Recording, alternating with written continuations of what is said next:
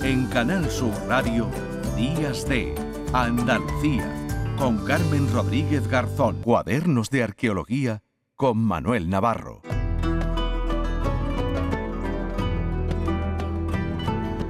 Y a esta hora ya saludamos a nuestro querido Manuel Navarro. Hola Manolo, ¿qué tal? Buenos días. Muy buenos días, Carmen, ¿qué tal estás? Bueno, pues eh, hablamos mucho, ¿verdad, eh, Manolo, en eh, todas las semanas de cómo ha ido evolucionando la, inteligencia del ser humano y de eso tiene mucho que ver lo que vamos a hablar hoy. Pues sí, porque verdaderamente se puede cifrar la, evolución humana, como bien dices, en la evolución de nuestro cerebro y de, nuestras capacidades cognitivas, de nuestras capacidades eh, motoras, que bueno, que tienen residencia precisamente en ese órgano que es eh, la joya de la corona de la evolución a todos los niveles, que es el cerebro humano, probablemente, ¿no? El órgano más complejo que, que se ha desarrollado hasta ahora en la, en la naturaleza. Bueno, y que seguimos sin saber mucho de él, pero, pero hoy seguro que, aprendemos algo más, eh, porque tenemos a, un invitado, eh, ¿verdad, Manuel? A otro Manuel, a Manuel Martín Loeches, que es el autor de un libro interesantísimo que se llama ¿De qué nos sirve ser tan listos? Bueno, creo que ya nos escucha Manuel Martín Loeches. ¿Qué tal? Muy buenos días. Hola, ¿qué tal? Buenos días. Sí, aquí estoy. Bueno, pues... Buenos días, Manolo. Buenas, buenos días, Tocayo. Bueno, ¿de qué nos sirve ser tan listos? ¿O somos tan listos como nos creemos? Sí, sí, somos muy listos. Eh, de hecho, es verdad, como decía mi tocayo, tenemos una máquina que es prodigiosa. Nuestro cerebro es, es vamos, quizá lo más complejo que ha, que ha generado la evolución y de verdad que somos muy listos, somos capaces de, de muchísimas cosas, de, entender el universo, que eso es algo que ninguna otra especie en este planeta ha sido capaz, de entender lo atómico, en fin, la, mecánica cuántica, de entender muchísimas cosas, ¿no? Pero, y de todo eso nos sirve ser tan listos. Y podríamos sacarle mejor partido si entendiéramos también que ese cerebro, que es tan maravilloso y que es, en fin, es fruto de, de millones de años de perfeccionamiento para razonar, también está anclado en una serie de, en fin, de situaciones muy primitivas que tienen que ver con las emociones y que eh, pues hacen que falle ese cerebro tan bueno que tenemos, ¿no? Es decir, que, el hecho de que la inteligencia, como digo en el libro, no sea sino la esclava de nuestras emociones, es lo que es lo que explica que muchas veces eh, pudiendo dar más de sí, eh, demos más bien de no, ¿no? Y esa, esa, esa es la historia, básicamente. Sí, es, realmente sorprendente como en el, en el libro de, eh, de Manuel, que, edita Destino, eh, se confrontan perfectamente ese mundo de las emociones con, con, la inteligencia. Yo creo que es un libro, yo lo he leído con gran interés, con gran eh, facilidad, no porque sea un libro sencillo, trata temas de gran complejidad, pero si me permite, Manolo, creo que te ha salido muy bien, que está muy bien escrito, es muy asequible para, para cualquier lector y grandísimos temas de, de lo que somos nosotros en sí, como, como especie, como seres, se plantean una página detrás de otra que van eh, pues muy bien engarzadas y un tema va de, la mano de otro. ¿no? Y a mí, por ejemplo, me gustaría eh, que nos hablaras un poco de qué impacto tiene lo social, el que seamos seres sociales en, en nuestro cerebro, que es un tema que tiene mucho que ver con la evolución, aunque pueda no parecerlo. Sí, sí, de hecho es curioso porque eh, el cerebro humano se hizo tan grande, es de hecho tres veces más, más grande que el de un chimpancé, que es la especie ahora mismo más cercana a nosotros genéticamente, se hizo tan grande no para construir herramientas, eh, herramientas no para eh, hacer complicadas máquinas no que nos lleven al espacio, no para conocer el universo, ¿no? ni la naturaleza, aunque lo podamos hacer. Se hizo tan grande, fíjate, para poder vivir en sociedades de gran número de individuos donde las relaciones son complicadas. Es decir, para poder vivir en sociedad.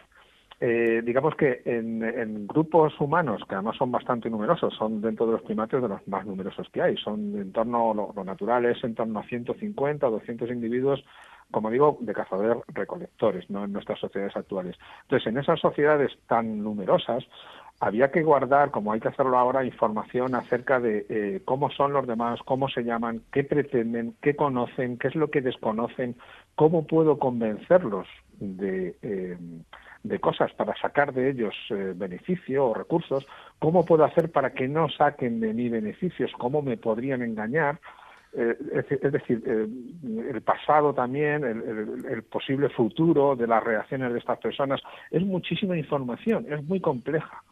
Y esa información es lo que empujó al cerebro humano a hacerse cada vez más grande, porque aquel que era capaz de vivir en sociedad sacando ventaja del resto de los miembros del grupo y también contribuyendo, evidentemente, no es una cuestión solamente egoísta, ¿no? Eh, esa convivencia, aquel que era más capaz de sobrevivir, de obtener recursos, de liderar, de tener mejor estatus en la jerarquía social, era el que dejaba más descendencia y en definitiva es lo que ha ido empujando a que el cerebro se vaya haciendo, el cerebro humano cada vez más grande, más complejo, más sofisticado. Y fíjate, una vez llegados a este punto, eh, nos ha permitido entender complejidades del mundo no social, es decir, del mundo natural. Es, es, lo curioso, una máquina que, que, ha sido preparada para eso, para entender cosas que no se ven a simple vista como intenciones, propósitos, motivaciones, emociones de la gente, nos permite entender cosas ocultas del mundo natural también. Hmm. Bueno, en esa, eh, en esa evolución, ¿no? esa inteligencia, ese cerebro que se empieza a desarrollar, Manuel, porque empezamos a, a convivir y tenemos que buscar soluciones ¿no? a problemas que se nos plantean y a partir de ahí también se crea el lenguaje, ¿no? que yo creo que ahí es un antes y un después ¿no? en, la, en la evolución ¿no? de, de nuestro cerebro y de la propia evolución humana. Sí, sí, el lenguaje es eh, efectivamente, es algo que marca un antes y un después. Efectivamente, el lenguaje nos permite mm, no solo comunicar entre nosotros ideas eh, muy valiosas o menos valiosas, algunas pueden ser incluso hasta tóxicas o, bastante peligrosas, ¿no? Pero nos permite comunicar información, intercambiar información, perfeccionarla, mejorarla, pero también nos permite comprender el mundo. Fíjate, esto es además algo muy útil y muy, muy importante para el mundo de la educación. Eh, tantas palabras como conoces, tantas palabras, mm. o, perdón, tanta realidad del mundo como conoces. Es decir, las palabras nos permiten eh, tener conceptos y trabajar mentalmente sobre ellos. Hay muchísimos conceptos que sin el lenguaje no existirían, porque hay muchos que sí, que no es necesario el lenguaje. Tú señalas mm. lo que es un bolígrafo y bueno, pues eso es un bolígrafo. Pero ¿cómo, cómo, cómo eh, obtienes un concepto como por ejemplo el de semana o el de mm. tiempo, ¿no? O el de belleza eh, por mucho que señales, nunca obtendrás una abstracción ¿no? que nos permita entender ese concepto. Y sin embargo, con una palabra, dices semana, ya puedes explicar a alguien en desarrollo, a alguien que está conociendo el mundo, el concepto de partición del tiempo y una serie de conceptos complejos que le permiten entender la realidad de una manera mucho más compleja que sin lenguaje sería absolutamente imposible. Y eso, desde luego, el lenguaje, que surgió seguramente de ese cerebro social que necesitaba eh, vivir en una sociedad complicada de varios individuos, evidentemente ese lenguaje surgió ahí y además potenció lo que es la inteligencia humana, ¿no? lo que es el intercambio de información y el conocimiento del mundo, gracias a esos conceptos. El lenguaje es fundamental. La inteligencia de Manuel, que también, a pesar de que hace unos años hizo fortuna un aforismo o algo parecido que decía que la memoria era la inteligencia de los torpes, pero tú destacas fundamentalmente el papel de la memoria en, todo el, entramado de la inteligencia, ¿no? Claro, claro, totalmente, hay que entenderlo. De hecho, es que hay muchos tipos de, memoria. Ese aforismo que tú mencionas se referiría seguramente a una memoria eh, episódica o, mm. relacionada con la inteligencia cristalizada, en el sentido de, bueno, conocimiento que uno puede repetir, simplemente que uno puede verbalizar. Pero hay mucho de la memoria, de la memoria eh, semántica, que le llaman, eh, aun siendo declarativa, eh, es decir, que se puede declarar, pero hay mucha de esta memoria semántica que quiere decir que es conocimiento abstracto, como el que hemos mencionado antes, ¿no? El concepto de belleza, paz, semana, ¿no? Hay mucha de, esa, de ese conocimiento que es memoria también y que es precisamente la base de la inteligencia, es lo fundamental para que la inteligencia funcione. De hecho, efectivamente, en varias partes del libro, además tengo un capítulo dedicado a ello, eh, lo que hago es, es argumentar que todo en el cerebro es prácticamente memoria, aunque luego haya otras funciones que siempre van a utilizar de la memoria, pero la memoria siempre está subyaciendo a todo. De hecho, si tú entiendes cómo es la memoria en el cerebro, que no es otra cosa sino eh, conexiones entre neuronas y sus eh, modificaciones a lo largo del tiempo y su perfeccionamiento, verás que desde que nacemos hasta que nos morimos, el cerebro está continuamente revisando su memoria, está haciendo su memoria. Y para cualquier función que tenga que hacer, sea motora, intelectual o emocional o de cualquier tipo, lo que hace es echar mano de esos circuitos que son su memoria. Entonces, básicamente todo lo que somos es memoria y esto incluye a nuestra inteligencia. Nombrabas, eh, Manuel, antes a los chimpancés, ¿no? Pero hay otros animales ¿no? Porque, bueno, está claro que dentro de, este planeta o en, este planeta somos los más inteligentes. Después, bueno, podríamos, podríamos hablar de, quién puede ser más inteligente que otro. Pero eh, hay especies, ¿no? Que también, eh, bueno, pues eh, tienen, no sé si actitudes, tienen capacidades, tienen un cerebro que, que actúa no igual que los humanos, pero que mm, que son especies consideradas más inteligentes, no sé, los eh, delfines, ¿no? Quizá el, elefante, el, pulpo, ¿no? Todas estas, estas especies tienen un cerebro también, ¿no? Muy evolucionado. Sí, sí, correcto. De hecho, sí, yo también defiendo en el libro que la, inteligencia, de hecho, no es patrimonio exclusivo del ser humano, de la humanidad, sino que hay bastantes otras especies, algunas muy sorprendentes, que muestran eh, rasgos de, de inteligencia bastante elevada, ¿no? Y lo curioso es que según vamos conociendo más, de estas especies, porque el conocimiento es algo que va avanzando bastante en los últimos años, pues nos vamos, eh, vamos conociendo cosas muy interesantes y que nos van sorprendiendo bastante. De hecho, tú lo has mencionado, los pulpos son uno de estos animales. Eh, fíjate que, por ejemplo, lo que es la conciencia es algo que se va extendiendo. Antes se pensaba que era una, una eh, cualidad exclusivamente mm. humana. Ahora resulta que se ha extendido. Hay muchísimos animales que se, se, se puede asegurar que tienen conciencia muchos pájaros, los pulpos posiblemente, eh, bastantes primates eh, e incluso algunos peces. Eh, también se supone que tienen conciencia, mm. y dentro de estos animales que tienen conciencia, también muchos de ellos, prácticamente todos, de hecho está muy relacionado, tienen también unas capacidades intelectuales muy grandes. Es decir, tú ves, por ejemplo, hay, muchos ejemplos de, que incluso circulan vídeos por internet, ¿no? de mm. cuervos eh, de Nueva Caledonia, por ejemplo, a los cuales se les puede poner una varilla de hierro, ¿no? Y ven un problema donde tienen que extraer un objeto de, que está dentro de un tubo y, su pico no llega, no alcanza, ellos enseguida llegan en su conciencia a idear cómo doblar el gancho, el, alambre, para hacer un, un, garfio, un gancho que pueda alcanzar ese objeto. Y efectivamente lo hacen, lo doblan con su pico y sus patas y lo hacen, con lo cual ya sabemos que tienen conciencia, se han imaginado ese objeto mentalmente y cómo podría ser, de qué longitud, con qué precisión tendría que ir ese, doblarse el, alambre y efectivamente lo hacen y resuelven el problema. Son muy inteligentes. Y lo mismo podríamos decir de los pulpos, de los elefantes. Fíjate, el, delfín que has puesto como ejemplo, mm. Los cetáceos en general, es verdad que son muy inteligentes, son muy sociales además. Fíjate que mm. la inteligencia y lo social no siempre, ¿no? Pero van muy unidos. Eh, pero el delfín no es de los que más destaquen, ¿no? Frente a otros descubrimientos que se están haciendo de, otras especies. Mm.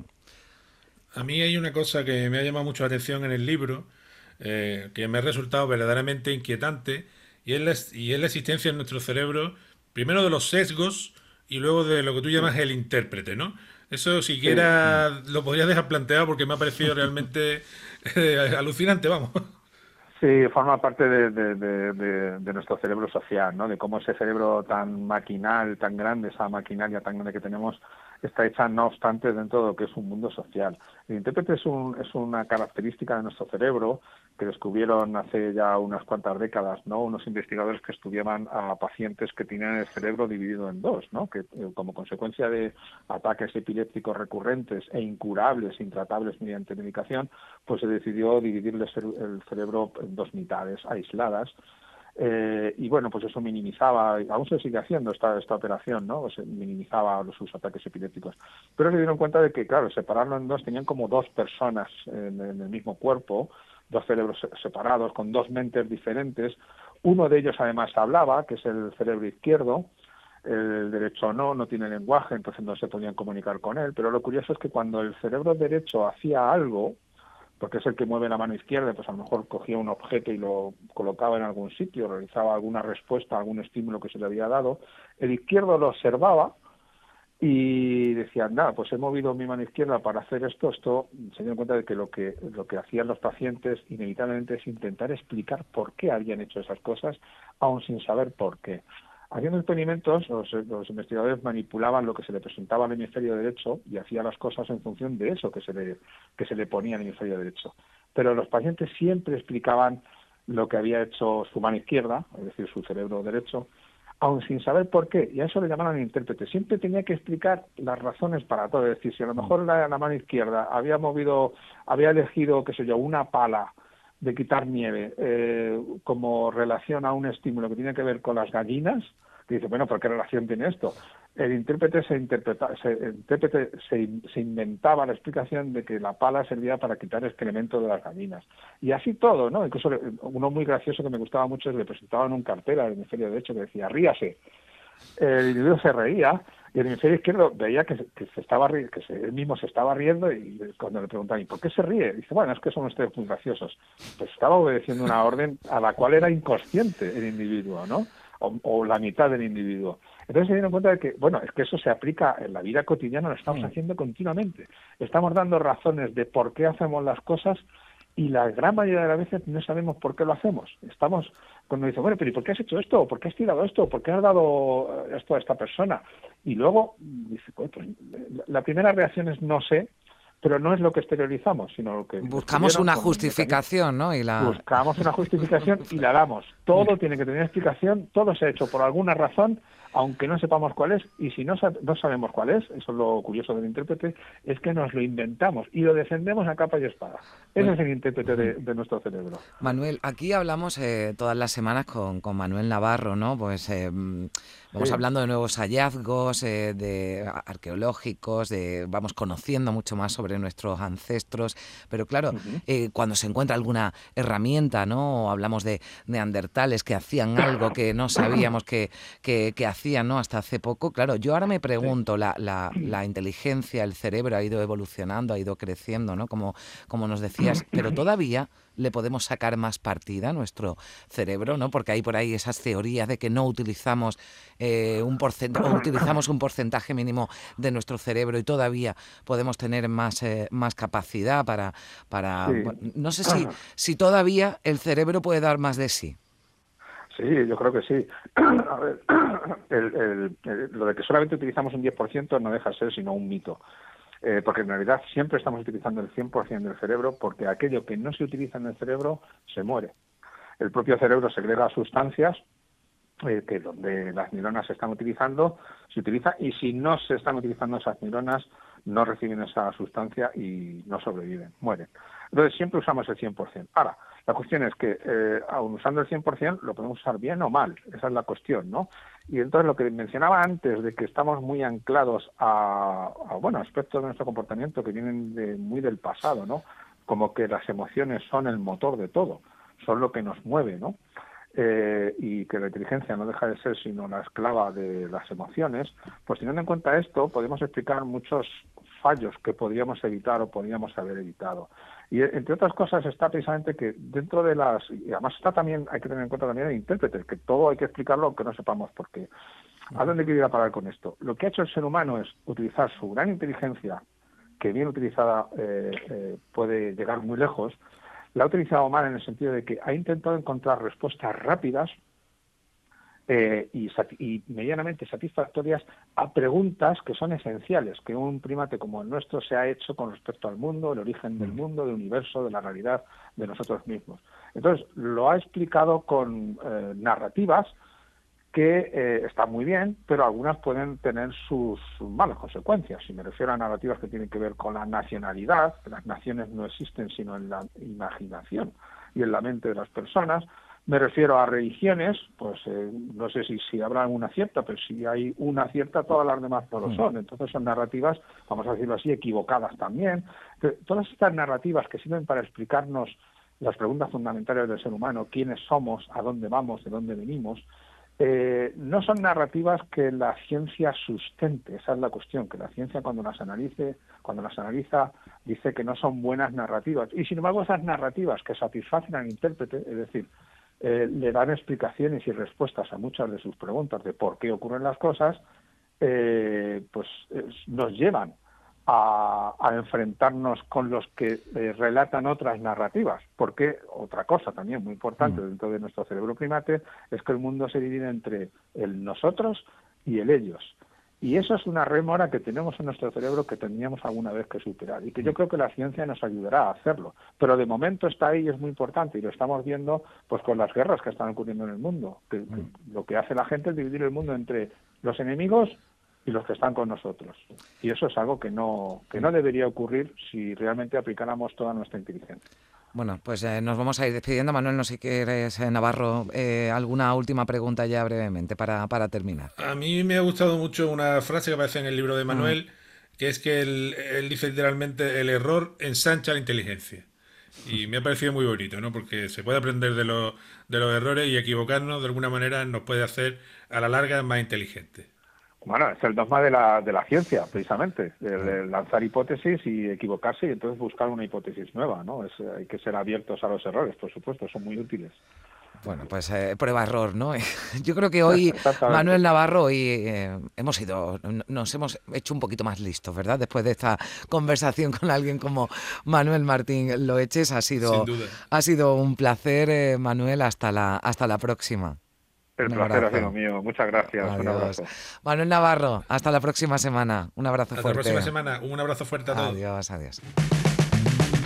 Hay alguien que ha llamado a la nuestra, así como se habla de la cultura de la piedra, de la cultura del bronce, de la cultura del hierro. Hay alguien que ha llamado a nosotros, a esta, la nuestra, la cultura de la basura